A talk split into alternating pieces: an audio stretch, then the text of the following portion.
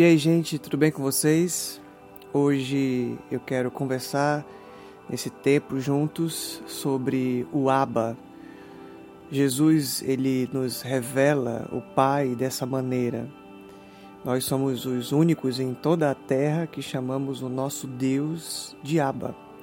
Aliás, Jesus nunca chamou Deus de Deus, ele tinha esse jeito peculiar de chamar Deus de Pai.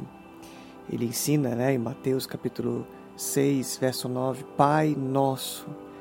Ou seja, essa relação que a gente tem com o Eterno é uma relação muito mais aproximada daquilo que é o entendimento de Jesus do que se trata a paternidade, do que é ser um pai. Né? Nós somos chamados de filhos de Deus por causa exatamente do que Cristo fez por nós. Ele é o nosso irmão mais velho. Aliás, a parábola de Jesus, quando ele fala do homem que tinha dois filhos, é, traz exatamente essa ideia. Ela não fala dos filhos ou do filho perdido ou do filho pródigo, mas sim do pai pródigo, do pai que gasta, que é generoso, que é, aceita o filho de volta. E Jesus ele está falando essa parábola é, justamente para constranger aqueles que se achavam filhos de Deus, né, os que eram judeus de nascimento e tinham uma linhagem, tinham a promessa de que eles seriam é, o povo de Deus, a família de Deus, os filhos de Deus, filhos de Abraão. E aí, quando Jesus está contando essa história, ele está falando de um irmão mais velho que não está nem aí para o irmão mais novo, que ignorou e que não fez nada e que foi simplesmente é, omisso, né? simplesmente uh, deu com os ombros e, e não se importou com a situação do irmão. E Jesus está dizendo: Eu sou esse irmão mais velho que resgata o que estava perdido, eu sou o irmão mais velho que vem e dá a sua vida. Né? Jesus é, está se colocando como esse que é, tem a figura de um irmão que é, é, é presente, é, é amoroso, ele vem em resgate de muitos. E você vai ver essas figuras na palavra de Deus sendo confirmadas pelas palavras de Jesus e todas as ilustrações que ele dá. E uma das coisas que uh, a gente vê no, no papo né, de Jesus, na conversa de Jesus com seus discípulos, é sobre o Pai. Ele fala muito sobre o Pai. Inclusive, esse é um ótimo exercício para você. Se você ler o Evangelho de João, por exemplo, o Evangelho de Jesus, segundo escreveu São João, o Evangelho com mais falas de Jesus, você vai encontrar isso. Você vai encontrar o Pai, vai encontrar Jesus revelando o Pai. E é muito possível que uh, a sua relação com o seu pai, ou a sua experiência que você teve com o seu pai aqui na terra, possa de alguma maneira comprometer a sua perspectiva de Deus, ou a sua perspectiva do Pai. E é por isso que a gente encontra essa tentativa uh, de, de, de, de, fazer esse link com o filme A Cabana. A história conta, não sei se você já assistiu, mas de forma bem geral, a história conta de um rapaz que tem problemas com seu pai e ele não consegue ter uma relação com Deus a partir daquilo que foi traumático na sua infância. E quando ele se encontra com Deus, Deus se revela por meio de uma mulher, como se Deus fosse mulher. E, e algumas pessoas até criticaram esse filme, como assim, Deus mãe, né? Tem algumas outras vertentes é, espiritualistas que apontam a, a mãe é, como sendo uma deusa, né? Como uma questão já sincrética, uma raiz outra, mas não é isso que o filme é, pelo menos tenta fazer, né? Ele tanto é que no final do filme Deus aparece como um pai, né? Ele não continua sendo mulher, vai para a, o finalmente quando esse cara já está mais tratado, vamos dizer assim, e ele pode então enfrentar e pode se, é, se ver e, e, se encontrar com esse pai que é a figura de um homem. Uh, e eu acho que a tentativa, de fato, dos diretores, dos autores desse filme, é, que era é um livro, na verdade, é que você se coloque no lugar dele e, e pense se o meu pai teve uma postura é, é, agressiva, como é o caso do, do rapaz do, do da história, uh, você pode olhar para Deus diferente por causa daquilo que pode ser tratado no teu coração em primeiro lugar.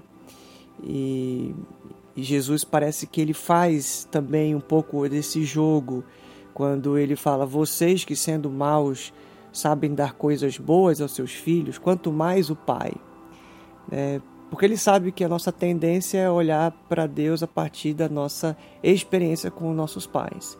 Se a gente teve um pai ausente, talvez isso fique marcado, nossa relação, da nossa perspectiva sobre Deus. E Jesus então faz esse é, adendo, né? ele fala: e quanto mais o Pai.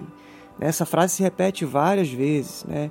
Jesus revela a paternidade de Deus, revela o amor de Deus e vai ressignificando isso. Se vocês sabem dar coisas, vocês que são maus, vocês que são falhos, vocês que são limitados, né, sabem dar coisas boas, quanto mais o Pai. Ele fala na parábola uh, do juiz Inico, lá em Lucas 18, uh, ah, que esse juiz não temia a Deus, mas a viúva insistiu tanto que uh, o juiz decidiu fazer algo e resolver a sua causa.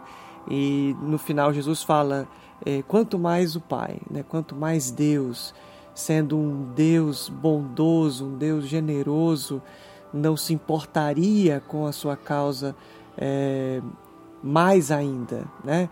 Então esse a mais, esse quanto mais o Pai, eu acho que deve ajudar a gente a, a superar a nossa experiência de pai que nós tivemos aqui na Terra. Toda vez que você for tentado ou tiver uma tendência de olhar para o seu Deus como um pai a partir da perspectiva do seu próprio pai, lembre-se de Jesus dizendo: quanto mais o Pai, né? E Jesus é o que mais fala sobre o Pai, e a gente tem que ficar com o que ele fala. Esse é o Evangelho, né? aquilo que sai da boca de Jesus, aquilo que Jesus é, transforma em lição para a nossa vida, em ensino, em parábola. É esse evangelho que ressignifica tudo que a gente aprendeu por aí nas nossas é, famílias, na cultura e, e tudo mais. Eu quero ler um texto, por exemplo, de Paulo, que ajuda a gente a entender um pouquinho sobre isso, que está em Romanos capítulo 8. Leio a partir do verso 15. Pois vocês não receberam um espírito que os torne de novo escravos medrosos, mas sim o Espírito de Deus que os adotou como seus próprios filhos, agora nós os chamamos de Abba, Pai. É exatamente o que Jesus ensina, né? É, é a forma mais infantil de dizer pai, é quando a criança está ainda balbuciando aquela figura que ela vê na frente, que ela entende que é aquele que protege, aquele que cuida, aquele que ama, que traz uh, segurança para ela, que tem afeto, que tem abraço, que tem beijo, que tem todo aquele clima de amor, aquele aconchego, aquele colo. Então Jesus está falando, quando essa criança olha para esse personagem, para essa pessoa e fala, a, a, a, tentando dizer papai ou tentando dizer pai, que é, de, de uma maneira muito natural, né? É, essa, essa forma de chamar o pai assim é, é, é, a relação que nós temos que ter com o nosso Deus, né? com o nosso Deus Pai essa relação de intimidade, de aconchego no seu colo, de confiança, de ternura, de carinho mesmo. Então o texto continua, verso 16. Pois o seu Espírito confirma a nosso espírito que somos filhos de Deus. Se somos filhos de Deus, então somos seus herdeiros. Ou seja, nós temos o DNA, temos as mesmas características do Pai e, portanto, co-herdeiros com Cristo. Se de fato participamos de seu sofrimento, participaremos também de sua glória. Verso 28 agora. E sabemos que Deus faz todas as coisas cooperarem para o bem daqueles que o amam e que são chamados de acordo com o seu propósito. Pois Deus conheceu de antemão os seus e os predestinou para se tornarem semelhantes à imagem de seu filho, a fim de que ele fosse o primeiro entre muitos irmãos. Então, o apóstolo Paulo está trabalhando essa ideia de que nosso propósito de vida é nos tornarmos, ele nos predestinou para nos tornarmos semelhantes à imagem do seu filho. Verso 30. Depois de predestiná-los, ele os chamou, e depois de chamá-los, os declarou justos.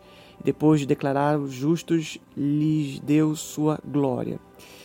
Esse é o fluxo, esse é o caminho de todos que são chamados filhos de Deus. Né? Deus não só considera seus filhos, torna eles semelhantes a Jesus, mas eles são chamados e declarados justos e dá também a sua glória, são participantes da sua glória.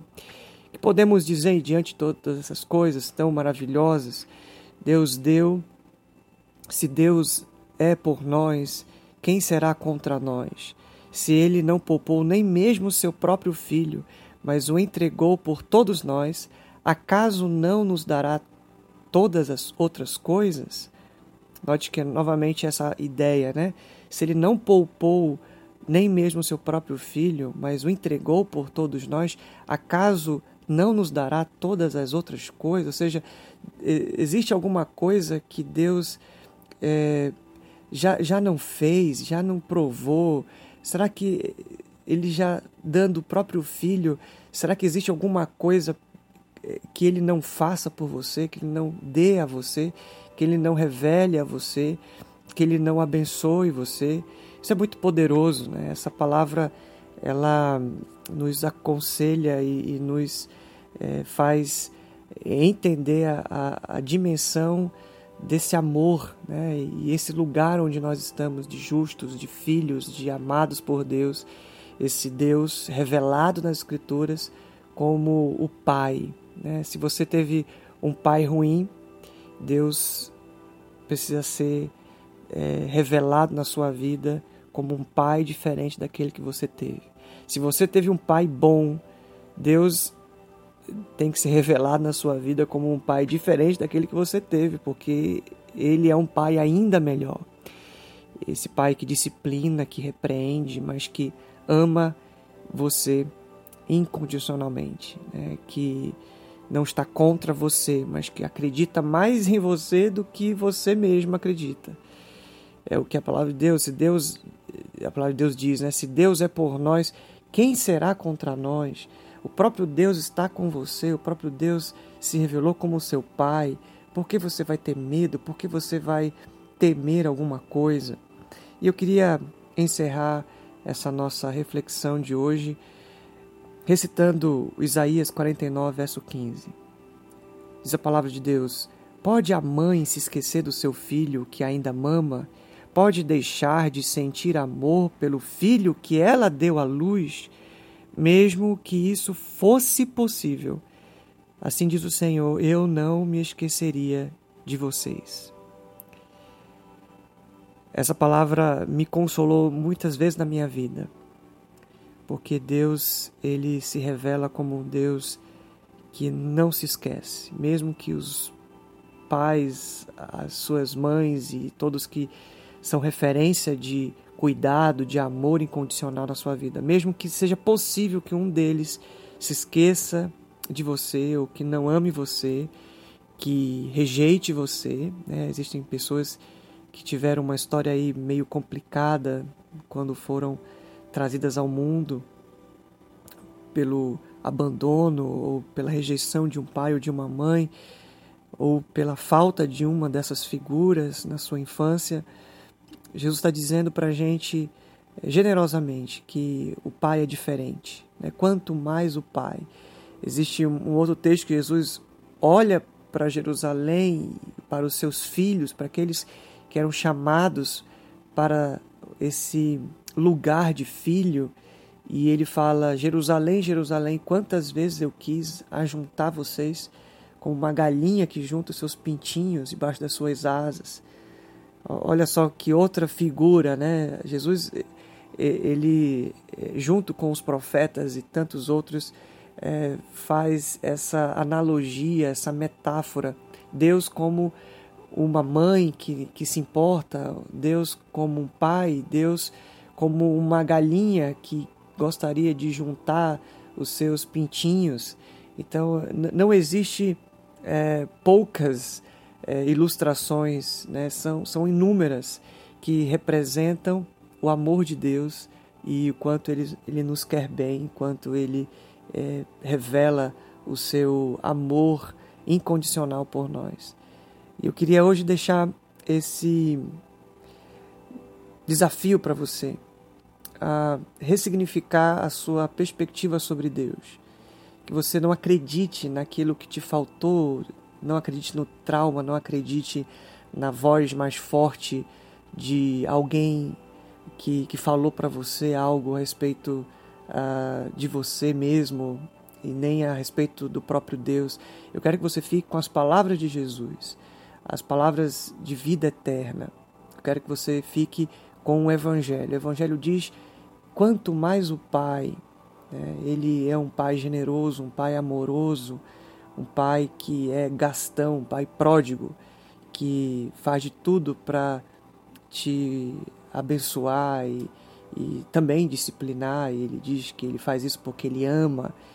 Então, é, mude a sua mente, mude a sua consciência a respeito de quem Deus é. Ele é o Abba, ele é o Pai, ele é aquele que você pode abrir o seu coração, confiar, que você pode buscar e você jamais vai ficar sem resposta. Que você pode confiar que você jamais será decepcionado. Você pode buscar é, é o que Jesus fala em Mateus 6,6, um dos meus textos prediletos da palavra de Deus. Entra no teu quarto, ora, que o teu Pai que te vê no secreto vai te recompensar. Note que não é um Pai que te ouve, ele não ouve as tuas palavras, aquilo que você tenta selecionar para falar para ele, a tua oração bem construída. Ele não ouve, ele vê.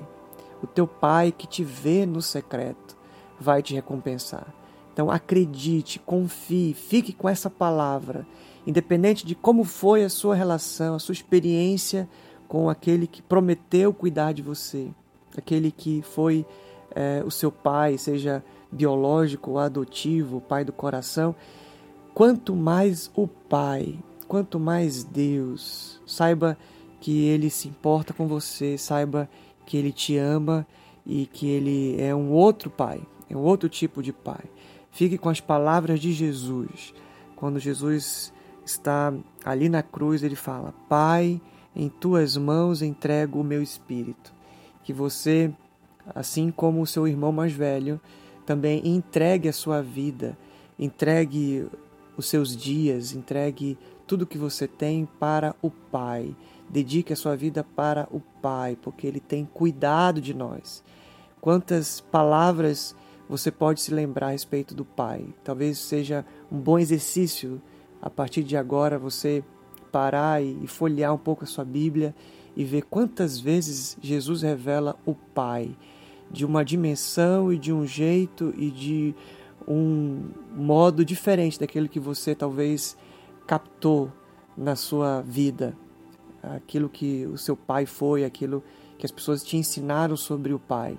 Que você fique com as palavras de Jesus dizendo que ele é um pai que perdoa, um pai que ama, um pai que abraça, um pai que disciplina porque ele ama, mas também um pai que está é, a seu favor. Né? Se Deus é por nós, quem será contra nós? Então acredite nessa palavra sobre o Pai e que você chame ele de Abba, que você o chame de paizinho, que você o chame na forma mais íntima que você puder, porque ele promete que ele vai se revelar, ele vai se manifestar, ele vai recompensar você, visitar você, que você tenha uma experiência incrível com o Abba este dia e nos próximos de relacionamento verdadeiro com aquele que ama você, mesmo que sua mãe ou seu pai se esqueça de você. Eu jamais me esquecereis. E diz o texto ainda com o amor e, e, com muita ternura, né? Ele diz: na palma das minhas mãos eu gravei você. Então, se Deus já deu essas declarações de amor, é, que tal se render, que tal orar, que, que tal agradecê-lo por, por ser tão bom e, e um pai tão maravilhoso. Deus te abençoe, a gente se vê semana que vem. Beijo, tchau.